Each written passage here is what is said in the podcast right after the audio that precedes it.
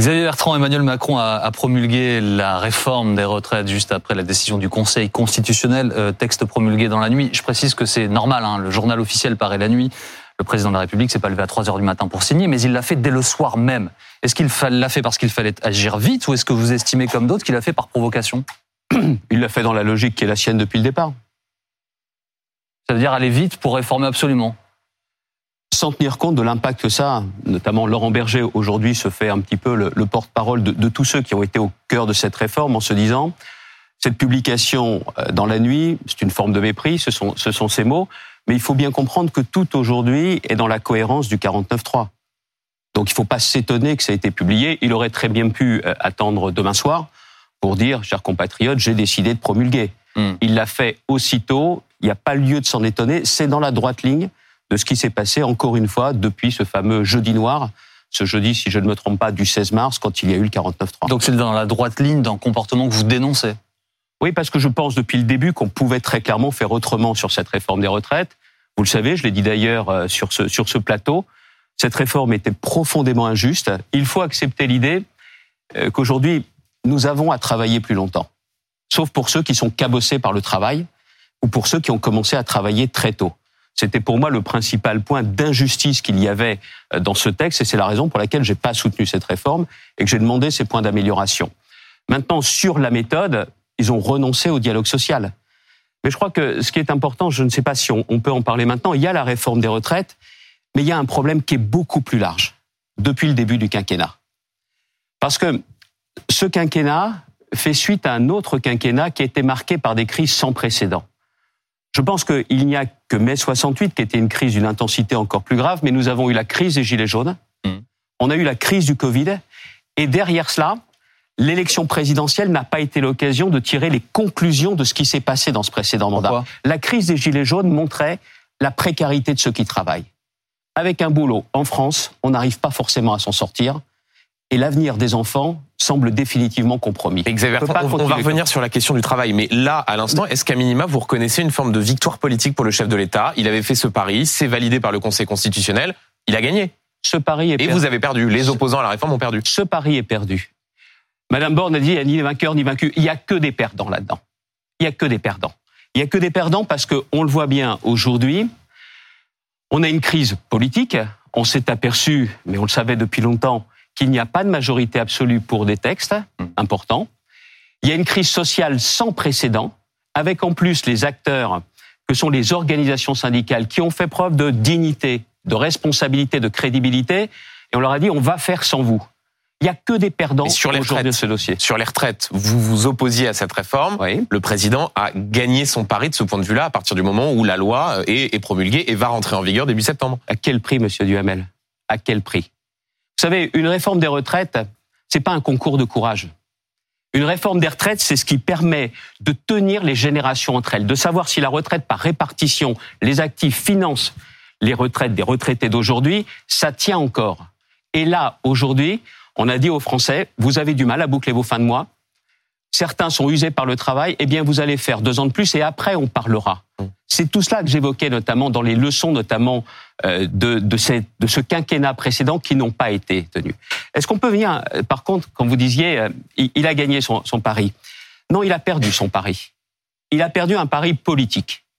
Un pari qu'il a fait depuis les élections législatives de l'an dernier. Regardons les choses en face. En 2017, M. Macron avait une majorité absolue à l'Assemblée mmh. nationale. Il a gagné l'élection présidentielle de 2022, il a gagné, il a la légitimité d'un président de la République, mais il a perdu les élections législatives. Quand vous passez d'une majorité absolue à une majorité relative, vous perdez ces élections. Et la réalité, c'est qu'il s'est retrouvé dans un état de cohabitation. Il n'a pas voulu le reconnaître, personne dans son camp n'a voulu le reconnaître, mais la cinquième cohabitation, c'est quand il y a une majorité alternative. Il aurait dû choisir. La cohabitation, c'est de choisir un autre premier ministre que de son. Je, je vais bien vous expliquer. C'est vrai que c'est une cohabitation inédite. Hmm. En 1986, François Mitterrand. En 1993, François Mitterrand. Jacques Chirac en 1997. Ça leur fait pas plaisir, mais ils reconnaissent qu'ils sont dans un état de cohabitation. Là, c'est vrai que c'est inédit. Vous n'avez pas de, de parti politique qui a une majorité absolue à lui tout seul.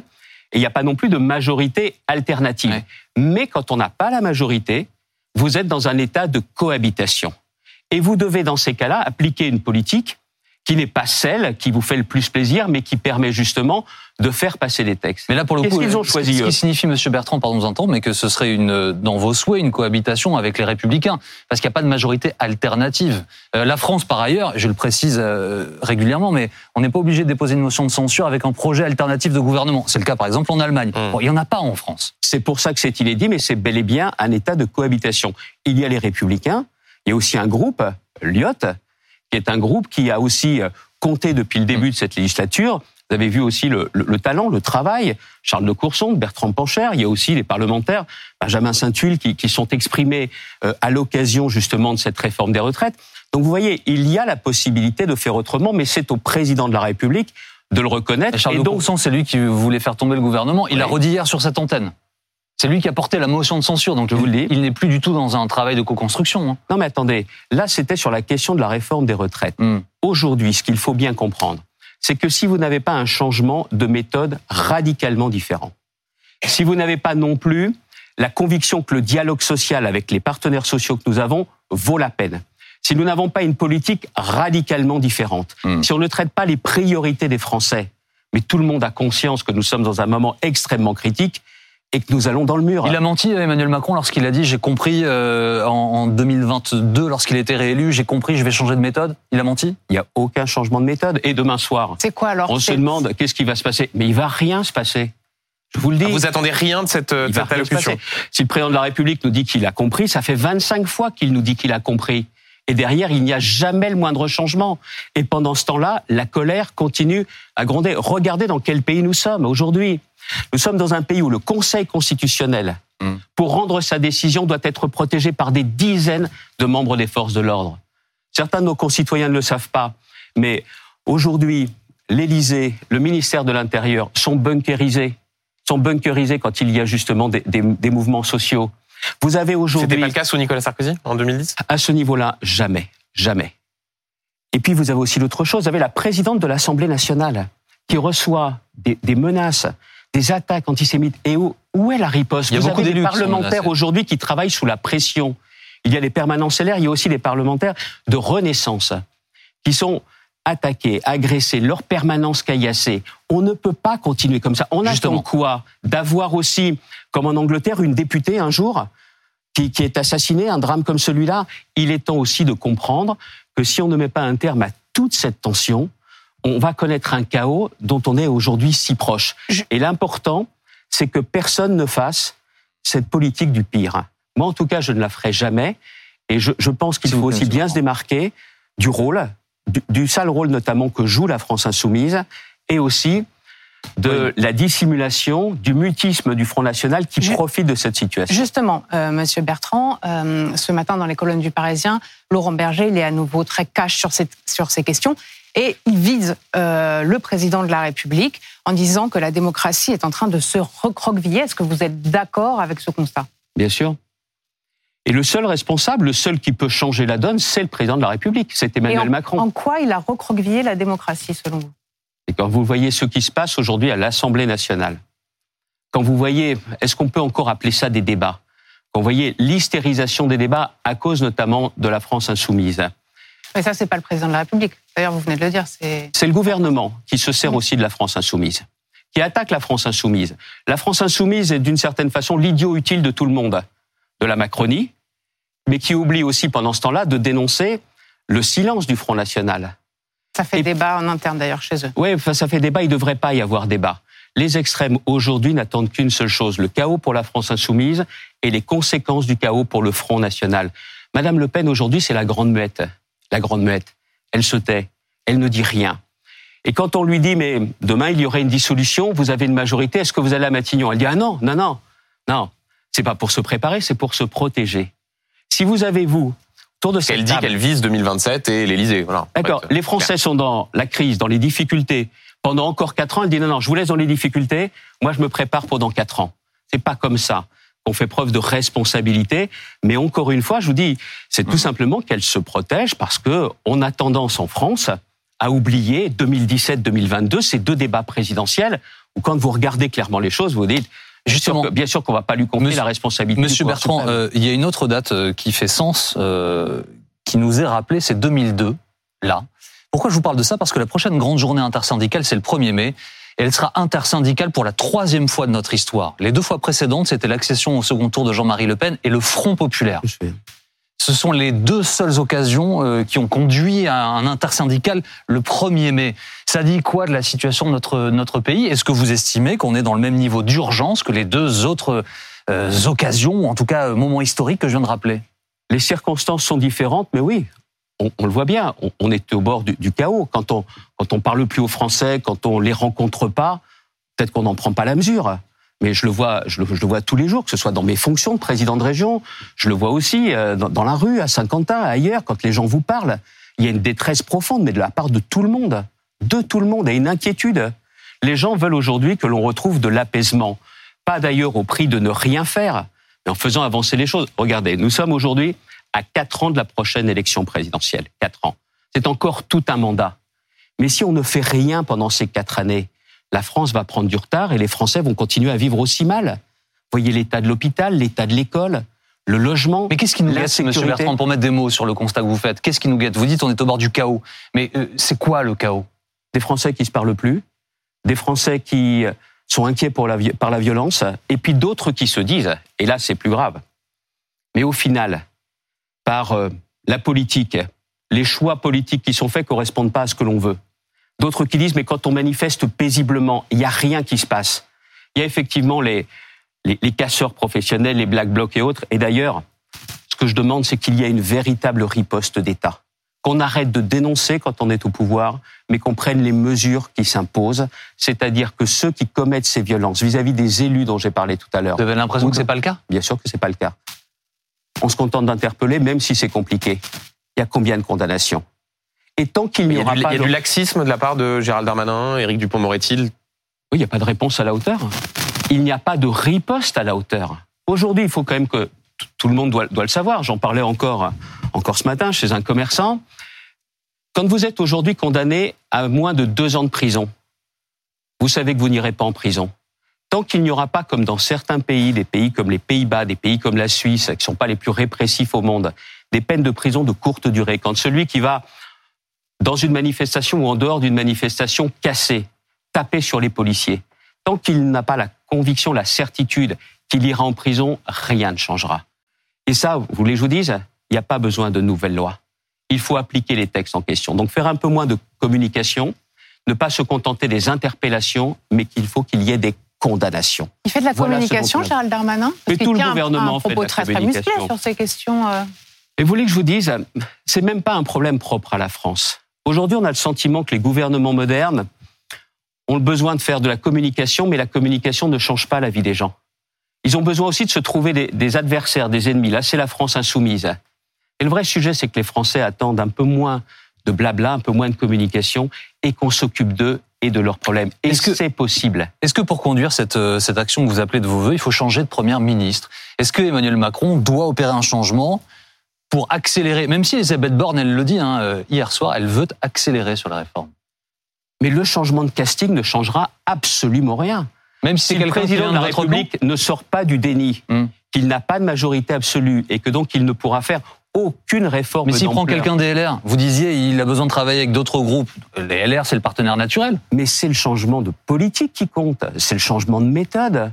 Est-ce qu'on arrête de piétiner les partenaires sociaux, oui ou non?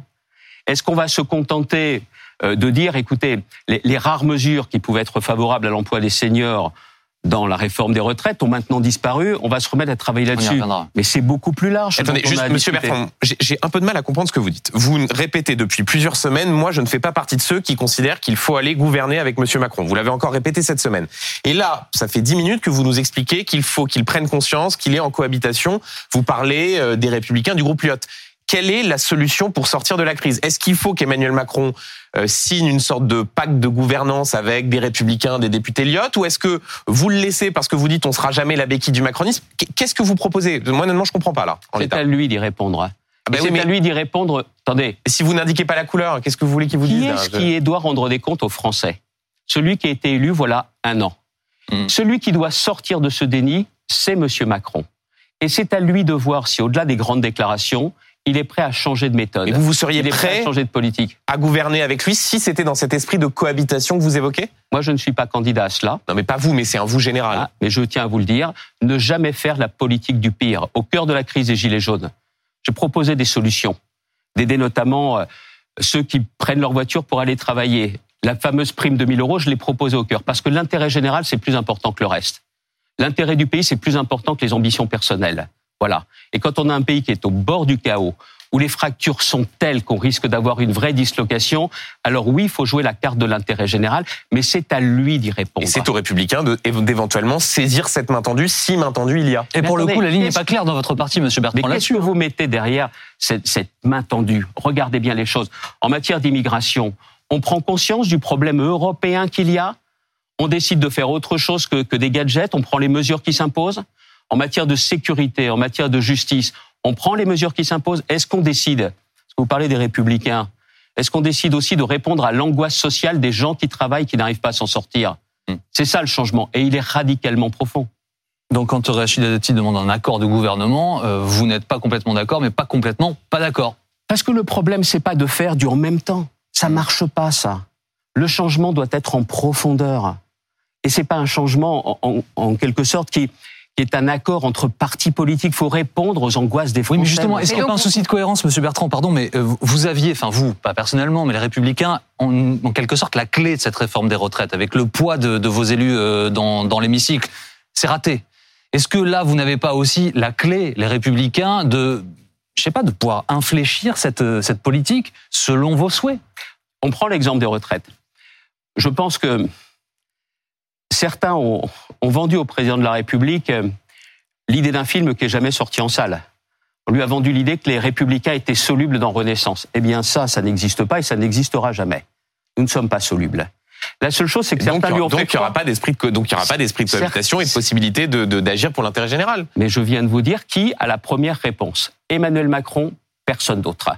Sur la question des retraites, il était possible d'avoir l'ensemble du groupe Les Républicains, Hmm. mais il fallait qu'il y ait de la justice, de la justice sociale. Jusqu'au bout, le gouvernement a fait des gestes et concédé euh, des, des mesures euh, Des gestes jusqu'à la CMP, la commission mixte paritaire. euh, et, et où des mesures ont été hein. acceptées par le gouvernement parce qu'il avait pleinement inspiré conscience que ça serait dégagé par le Conseil constitutionnel. Vous avez vu les attendus du Conseil constitutionnel? C'était les- c'était une tactique politique de la part du gouvernement de les mettre en disant on leur cède ça, mais de toute façon ce sera censuré, donc euh, ça nous coûte pas cher. C'était de la fausse monnaie. C'était de la fausse monnaie. Et nous allons clairement. revenir à ces euh, mesures censurées dans un instant. Euh, le contenu de la loi travail aussi qui va euh, arriver. Xavier Bertrand est l'invité de BFM Politique ce dimanche midi. À tout de suite.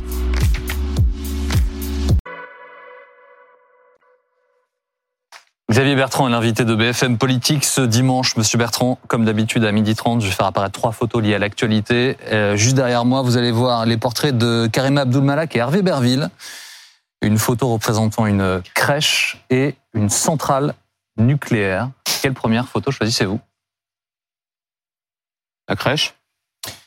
Il y a un rapport terrible de, l'IGAS, l'Inspection Générale des Affaires Sociales, sur les crèches en France. Étude concluant à 2000 témoignages de maltraitants, certains glaçants. Il manquerait 10 000 professionnels de la petite enfance dans le pays. L'IGAS fait 38 recommandations. Quelle solution est-ce que vous, vous proposez pour sortir de ce fléau qui est décrit d'ailleurs un peu comme celui des EHPAD hein Vous faites le parallèle avec les EHPAD, c'est parce que notre société accorde pas toute l'importance qu'il faut aux deux moments clés de la vie. L'aube de la vie et le soir de la vie. On fait pas assez dans notre pays. Entre les deux, quand vous avez des accidents de la vie, vous avez besoin d'être aidé, mais on peut quand même davantage s'organiser tout seul. Mais à l'aube et au soir, il faut un maximum d'efforts. Ça veut dire clairement qu'il faut beaucoup de personnel, il faut des vraies perspectives pour ces personnels pour pouvoir les garder. Vous savez quand même qu'en fin de carrière, les auxiliaires de puériculture, elles sont, je crois, à 2002, 2203 euros bruts. Vous voyez un peu ce que ça représente Et les conditions de travail, tiens là, quand on leur dit, bon, déjà, vous n'êtes pas bien payé, mais vous ferez deux ans de plus. Mais les gens peuvent pas suivre, ils peuvent pas aller jusqu'au bout. Alors, il y a aussi beaucoup de monde dans, dans les crèches qui, qui fait son boulot le mieux possible, mais il n'y a pas assez de monde, il n'y a peut-être pas assez de contrôle, mais il faut aussi largement investir. L'aube, et le soir. Le début. On et peut fin. recruter 10 000 personnes. Oui. on Oui, mais pas dans les conditions d'aujourd'hui. C'est des conditions de travail extrêmement difficiles. Le, le bruit, le cri des enfants, s'en occuper tout le temps.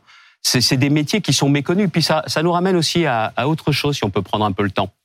Il y a David Goodhart, c'est un, chercheur, euh, chercheur britannique, qui explique qu'il y a trois sortes de métiers les métiers de la tête, du cœur et de la main. On est dans les métiers du cœur. Ils sont mal rémunérés, mal considérés par la société. Ce C'est dites, les salariés de deuxième ligne, vous savez. Ils sont pas là, on sait pas faire. Mais ils sont payés avec un lance-pierre, ils sont pas considérés. C'est des invisibles. C'est des invisibles. Sauf pour les parents qui déposent leurs enfants, à qui on met ce qu'on a de plus cher, euh, alors qu'en plus ils sont tout petits. Et au final, la société n'investit pas. Bien évidemment qu'il faut faire vraiment davantage. Mm. Mais c'est pas dire on va faire un, un grand plan où euh, l'État dit Ah, franchement c'est grave, on n'avait pas pris la mesure, maintenant ça va changer. Non, il faut que ça change concrètement dans le quotidien. est-ce que vous dites, on l'a déjà entendu, on en parlait à l'instant à propos des EHPAD, est-ce que les Français peuvent entendre que le même type de problème se reproduise comme ça et que finalement avec l'impression qu'on n'a rien appris des, des difficultés précédentes Oui, vous avez raison. C'est pour ça que le divorce est profond. En disant, nous, voilà les difficultés qu'on vit au quotidien.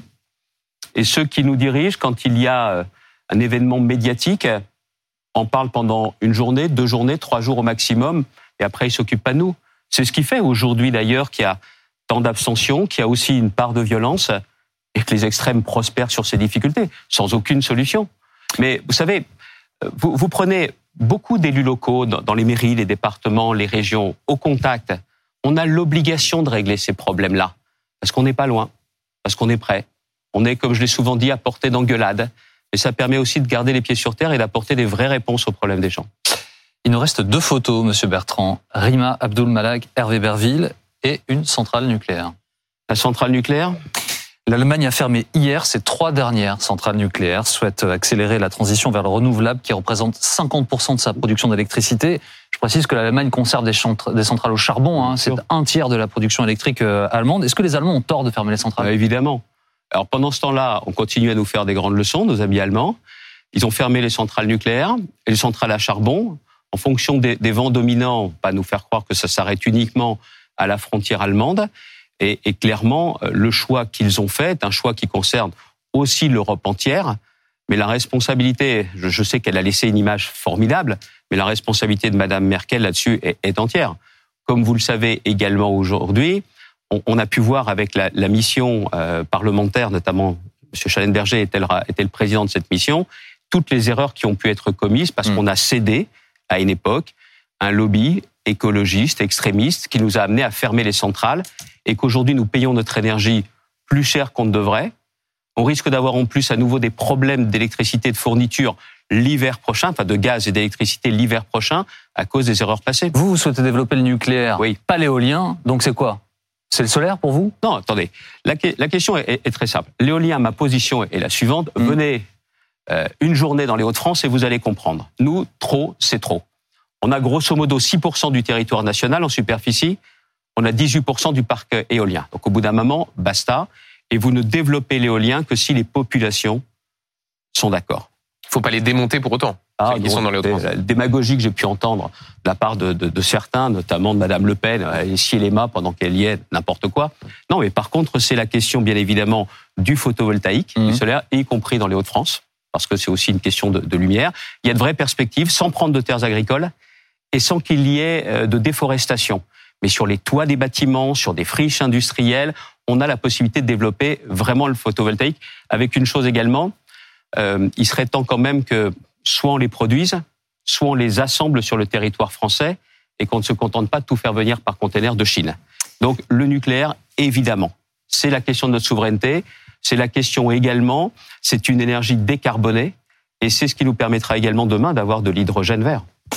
Reprenons le fil de nos échanges au sujet de la, la réforme des retraites, Monsieur Bertrand. Le Conseil constitutionnel a donc partiellement censuré le texte. Il en a retiré les dispositions sociales, notamment liées à l'emploi des seniors. Est-ce que c'est la double peine pour les opposants euh, au texte? En gros, la réforme qui entre euh, en vigueur là, mais sans les mesures euh, dites sucrées. Bon, les mesures sucrées euh, l'étaient pas tant que ça, parce que c'est pas ça qui venait apporter vraiment davantage de justice, mais c'était des pistes. Mmh. C'est ce que vous évoquiez tout à l'heure.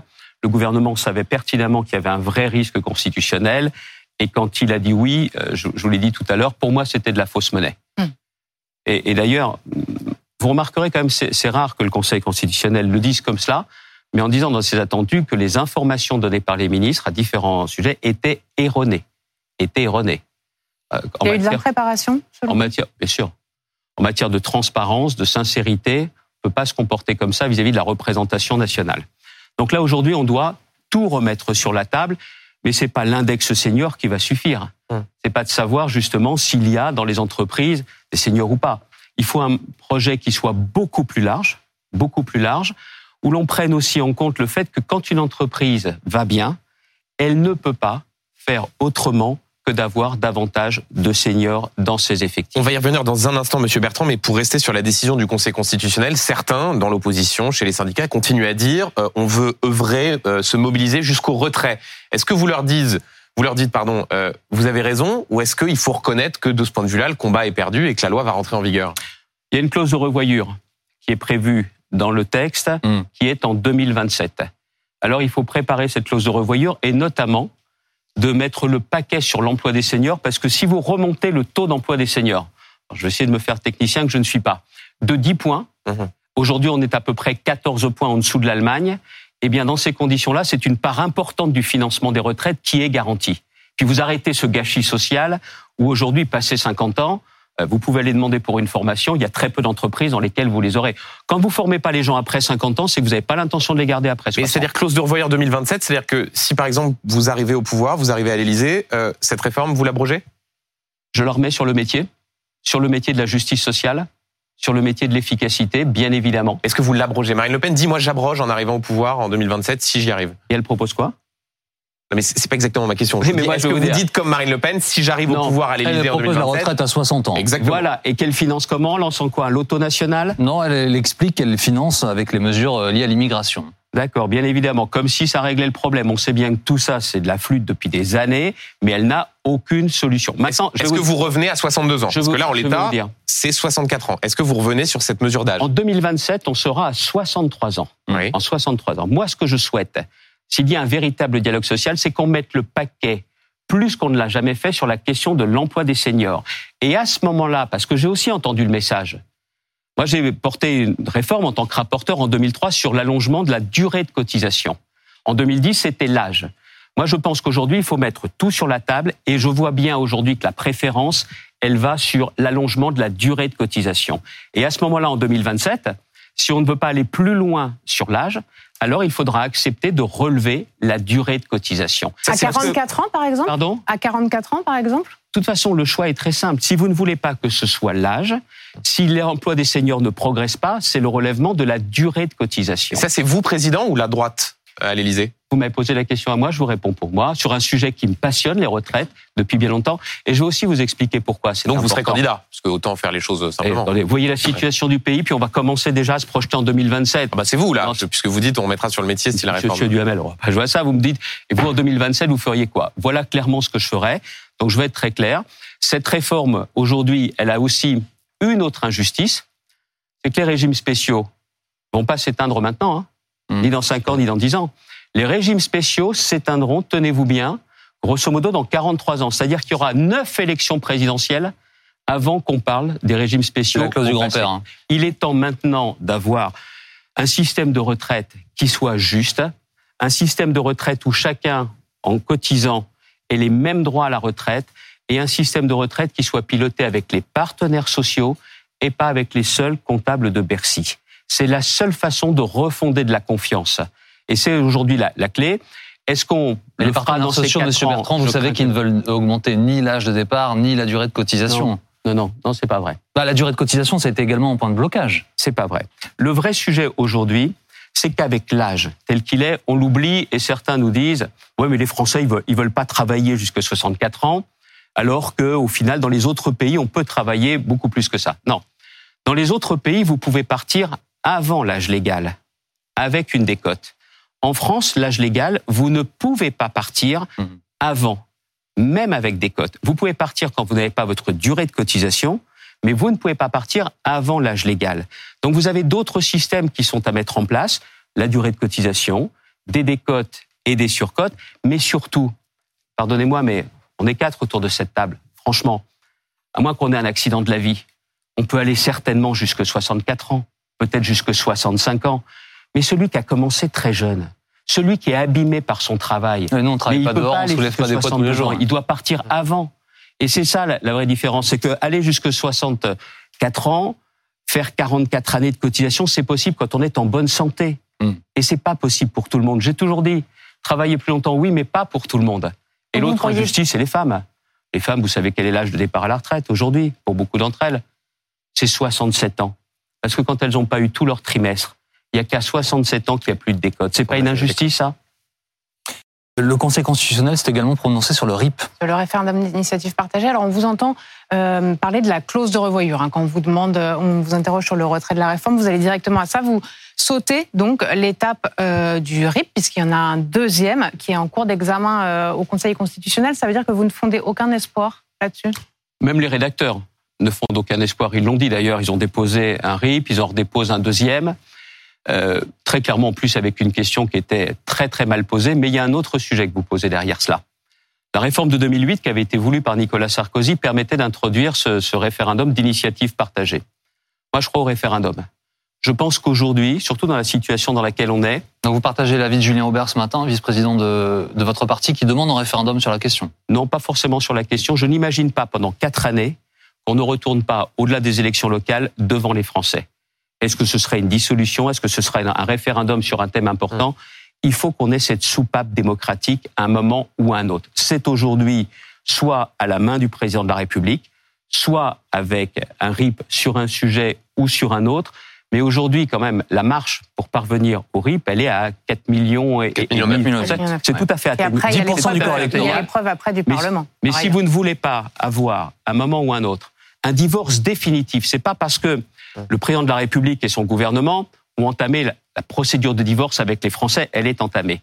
Mais on ne peut pas avoir entre nos institutions, la démocratie et le peuple français un divorce. Ça, c'est pas possible. Qu'est-ce qui ferait un bon thème de référendum selon vous? Je ne sais pas vous dire aujourd'hui. Quel sujet? Il y a des grands sujets qui se posent. euh, C'est c'est sur des thèmes qui sont importants. Vous imaginez quand même qu'en France, ça fait 18 ans qu'il n'y a pas eu un référendum. Le dernier était en 2005. Faut pas avoir peur du peuple. Faut pas chercher à changer le peuple comme l'imagineraient certains parce que ce serait leur confort. Mais on ne peut pas aujourd'hui, dans une situation dans laquelle on est, sans majorité absolue, penser qu'on va continuer comme ça avec du débauchage individuel, avec du texte par texte. C'est pas la hauteur des enjeux c'est pas la hauteur du, du quinquennat qui ne peut pas être aujourd'hui euh, un quinquennat au mieux de surplace et au pire un quinquennat de chaos. C'est pas pensable. Euh, encore un mot au sujet des institutions, parce que vous venez de l'évoquer à l'instant. Vous avez entendu, comme nous, les critiques parfois très virulentes contre le Conseil constitutionnel. Est-ce que ça vous inquiète ça? Écoutez, c'est aussi une remise en cause de la part de certains des institutions, mais pas tout le monde. Qui? La France insoumise. Pas uniquement. Bon, Pas uniquement. principalement. Principalement. On a aussi la- entendu des manifestants. Oui, Dans mais les encore une fois, je, je vous l'ai dit tout à l'heure. Vous avez des manifestants qui sont des, des casseurs professionnels qui, c'est la violence qui est leur mode d'action. Et il y a ceux qui se disent que quand on vote, ça ne change rien, et que quand on, on se met derrière la bannière des organisations syndicales très dignes et très responsables, ça ne change rien. C'est ça qui m'inquiète. Hmm. C'est de voir autant de Français qui en sont parfois à se dire, il y a peut-être que la violence. Et si on veut casser ça, il faut qu'il y ait une réponse à la hauteur justement des besoins des Français. Si on va jusqu'au bout sur le Conseil constitutionnel, oui, il est légitime. Hmm. Mais ce qu'il faut bien voir, c'est que le Conseil constitutionnel juge en droit. Une mauvaise loi peut être constitutionnelle. Et parfois, une bonne loi peut être anticonstitutionnelle. Ça ne sert à rien de faire le procès du Conseil constitutionnel. Ce sont les choix de l'exécutif qui doivent être remis en cause. C'est pas le Conseil constitutionnel lui-même. Monsieur Bertrand, vous expliquez régulièrement que votre combat politique, un de vos combats politiques contre les extrêmes et contre ce que vous appelez d'ailleurs encore le Front National euh, à, à dessein, le RN qui semble ramasser la mise à l'issue de cette crise, enfin je dis à l'issue, on n'est pas encore sorti de cette crise, les sondages sont sans appel et j'imagine que vous les avez vus, Marine Le Pen serait élue présidente de la République si l'élection avait lieu maintenant. Ça vous évoque quoi ça? Et je vais plus loin. Est-ce que vous vous dites, moi qui ai participé du mouvement euh, politique de ces 10, 20 dernières années, j'y ai aussi ma part de responsabilité? Écoutez, dans les Hauts-de-France, elle devait l'emporter en 2015. Elle n'a pas gagné grâce notamment aussi à l'attitude extrêmement responsable des électeurs et des élus de gauche. Et, En alors, deux- et au désistement des candidats. Ce que je viens de vous Ouais, dire, ce que je viens de vous dire, les électeurs et les candidats, les candidats de gauche, Pierre de Saint-Ignon euh, à l'époque. En 2021, il devait gagner à nouveau. Vous vous rappelez peut-être, on a eu, nous, dans les Hauts-de-France, la NUPES avant l'heure, toute la gauche réunie. Euh, le président de la République avait envoyé quatre ou cinq de ses ministres, Cinq ministres. et c'était le porte-parole. Ils ont fait 15% de moins. Pourquoi? Parce que dans les Hauts-de-France, les gens se disent qu'on se bat pour eux. On se bat pour eux. Même si j'ai l'image, comme beaucoup, euh, d'un politique, ils se disent que je me bats pour eux, je me bats notamment aussi pour cette France, ces Hauts-de-France qui travaillent, cette reconnaissance du travail. Ils ont fait 15% de moins. Au final, elle- elle est- il est où le côté inéluctable de la victoire du Front National Mm. Mais il faut les débusquer. Il faut montrer qu'ils n'ont pas de solution au problème. Quand elle vous dit qu'elle sera pour la re- retraite à 60 ans, elle ment. Elle ment. Ça ne sera jamais pensable, jamais possible. Quand elle vous dit qu'elle a les solutions, notamment en matière de redressement économique, elle ment. Quand elle vous dit qu'elle valorise la France du travail, non. Elle voudrait aussi ne pas déplaire à la France qui ne veut pas travailler. Mais le vrai sujet, c'est qu'il faut aussi montrer clairement qu'ils n'ont pas de projet, qu'ils n'ont pas d'équipe. C'est ça la réalité. Mais Je que, que c'est difficile. est-ce que tout le monde dit pas un petit peu ça euh, en vérité, et depuis longtemps, j'évoquais tout à l'heure 2002 où il y avait eu un front républicain, les chiffres de Jacques Chirac au second tour sont colossaux, inégalés. Et depuis, les chiffres du RN sont de plus en plus importants, malgré les attaques politiques, malgré les critiques, comme vous le faites à l'instant. Elle ne prospère que sur les échecs. Elle ne prospère que sur la misère. Et moi, ce que je veux dire aux électeurs du Front National qui se tournent vers le Front National en se disant est-ce qu'on aurait tout essayé? Non, c'est pas vrai. Parce que dans les Hauts-de-France, c'est l'exemple marquant. Et aussi dans la région sud, ce que fait aussi Renaud Muselier. Il n'y a pas de fatalité à voir le Front National l'emporter. Il y a une fatalité pour ceux qui baissent les bras et qui n'ont pas envie de se battre, pas seulement contre le Front National, mais pour apporter des solutions aux Français et aussi pour, allez, donner la vision d'un avenir meilleur. Moi, je continue à avoir foi dans mon pays. J'ai foi parce que les Français sont, sont courageux, sont travailleurs et on est un pays qui a une ressource formidable. La seule chose, c'est qu'il faut se battre pour les Français et se battre pour son pays. Le père de Marine Le Pen, euh, Jean-Marie Le, Pen, euh, le fondateur du Front National, qui a, je le rappelle, euh, 94 ans, a été hospitalisé après un malaise cardiaque. Est-ce que vous avez un message? Je vous l'ai dit, je combats le, Front National. Ça a été Jean-Marie Le Pen avant Marine Le Pen depuis des années et des années. Ce combat reste pour moi permanent. Maintenant, euh, pour l'homme, euh, je souhaite qu'il traverse cette épreuve, évidemment. Et, Benjamin. et Marine Le Pen dit qu'il va bien, hein, pour ceux qui nous, pour- qui nous regardent, plutôt des nouvelles euh, rassurantes. Question sur euh, les Républicains, Xavier Bertrand, si on commence à essayer de faire le bilan politique de cette crise, même si Jean-Baptiste vous le disiez, elle n'est pas tout à fait terminée. Euh, pour la droite, c'est pour le moins euh, mitigé, c'est même un euphémisme, divisé, inaudible. C'est une sorte de catastrophe pour les Républicains. Non, ils existent encore à l'issue de cette crise sociale politique? Bon, votre jugement est sévère, il n'est pas totalement faux. Mais là encore, il n'y a pas de fatalité, à une condition, c'est qu'on reconnaisse qu'au sein des républicains, et c'est vrai à l'Assemblée nationale, il y a aussi un pôle social. Pôle social, c'est un pôle qui croit au travail, à la reconnaissance du travail, à ceux qui donnent du travail, à ceux qui n'arrivent pas à s'en sortir parce qu'ils Et travaillent. ce pôle-là n'a pas été suffisamment entendu pendant cette crise par notamment Éric Ciotti, le patron des Républicains? Je pense Éric Ciotti essaye de faire vivre tout le monde ensemble, Et il n'y arrive Mais- pas. Ben, attendez, il faut aussi qu'autour de lui, tout le monde comprenne bien que cette sensibilité sociale, certains disent que je l'incarne, c'est vrai, c'est au cœur de mon engagement Aurélien depuis, Pradier. depuis des décennies. Aurélien Pradier, Julien Dive, Maxime Minot, euh, Pierre-Henri Dumont, ils- sont, ils sont nombreux et, pas seulement, et pas seulement ceux-là. Euh, c'est de bien comprendre qu'on on doit vivre ensemble et qu'il faut reconnaître la place de ce pôle social. Parce que je pense que ce pôle, il croit à l'autorité, au respect de l'autorité. Il croit aussi au travail et ce que cela veut dire. On est certainement énormément en résonance avec la société française et ses besoins. Mais on n'a pas eu la droite la plus bête du monde pendant cette séquence, une droite qui, euh, comment dire, avait proposé lors des précédentes élections d'allonger l'âge de départ, qui pour certains s'y sont opposés. Euh, le président du groupe dit ne votez pas la motion de censure. Il y a le tiers du groupe parlementaire qui vote la motion de censure pour faire tomber Elisabeth Borne. Euh, Bon, les Républicains, c'est quoi? C'est quel numéro de téléphone? Je peux, reprendre vos, je peux reprendre vos différents points? Vous faire une synthèse. Alors, Il ne reste plus beaucoup de euh, temps. ils ont voté, ils ont voté la censure. Pourquoi? Moi, je les comprends totalement. Ils ont eu raison. Parce que Madame Borne a dit, mais Ils ont eu raison. de Vous auriez censure. voté la censure, vous, si vous aviez été à Mais l'Assemblée? attendez, mais pourquoi? Madame Borne dit, mais attendez, si vous êtes contre la réforme des retraites, votez la censure. C'est pas une provocation, ça? Mais bien évidemment qu'ils ont eu raison de le faire. Et c'était aussi pour, pour mettre un terme à ce qu'il y avait derrière cette réforme injuste. Mais si vous allez jusqu'au bout du raisonnement, uni chez les Républicains, ça ne veut pas dire unifié. Il faut respecter aussi ces sensibilités. Et, et à chaque fois, celles et ceux qui ont gagné, la dernière fois qu'on a gagné, ça remonte à loin, Jacques Chirac, Nicolas Sarkozy, c'est parce qu'aussi cette préoccupation sociale, cette préoccupation du travail a été justement en haut des priorités. La sécurité, l'autorité, la lutte contre l'immigration clandestine, contrôler notre immigration, oui, mais pas seulement. On marche bien sur deux jambes, vous savez. Donc c'est un Mais- message que vous envoyez à Eric Ciotti? Oui, bien sûr, bien sûr. Mais de toute façon, ce pôle-là, bien évidemment, j'ai vocation à l'incarner. C'est dans l'ADN aujourd'hui de Nous France, mon mouvement politique que j'anime avec euh, Bernard de Flessel, qui est, qui est sur ce, ce plateau. Très clairement, c'est l'autorité, le respect de l'autorité, Mmh. c'est le travail, mais c'est aussi toute la question des territoires. On est un pays qui est énormément centralisé. Tous décident à l'Élysée deux personnes, le président de la République et le secrétaire général du gouvernement. Ça peut pas fonctionner. oui. Dans aucun pays, ça fonctionne comme ça. Aucun. Les états généraux de la droite annoncés par Eric Ciotti doivent se tenir le 4 juin. Est-ce que c'est nécessaire selon vous? Et surtout est-ce que au fond ça peut être utile ou pas? Oui, ça peut être utile. Euh, moi, en, en tout cas, j'y apporterai ma contribution. Vous y Nous direz avons, quoi? nous avons engagé tout un travail au, au sein de Nous France, notamment sur le rapport au travail. Parce que vous voyez, l'erreur aussi du gouvernement, ça a été de dire que le, le préambule du, livre sur le travail, c'était les retraites. Non, les retraites, c'est un des chapitres de ce livre sur le travail, du rapport au travail. Je vous le disais tout à l'heure en début d'émission, j'ai pas pu aller jusqu'au bout. Dans, ce quinquennat précédent, il y a eu les gilets jaunes, la précarisation de ceux qui travaillent. Vous avez aussi le Covid. Regardez l'état de la santé. Regardez les questions liées au logement, la question de souveraineté. Comment on fait face maintenant aux conséquences du quoi qu'il en coûte? Tous ces sujets-là auraient dû être tranchés par l'élection présidentielle. Ils ne l'ont pas été. C'est maintenant qu'il faut aussi apporter ces solutions. Est-ce que président de la République justement fera ce qu'il ce qu'il souhaite. C'est lui qui a les clés. Mais en attendant, moi, j'attendrai pas quatre ans que mon pays aille de pire en Mais pire faire quoi, monsieur pour apporter des solutions. Est-ce que vous demandez au président de la République justement d'aller euh, vite à ce texte travail?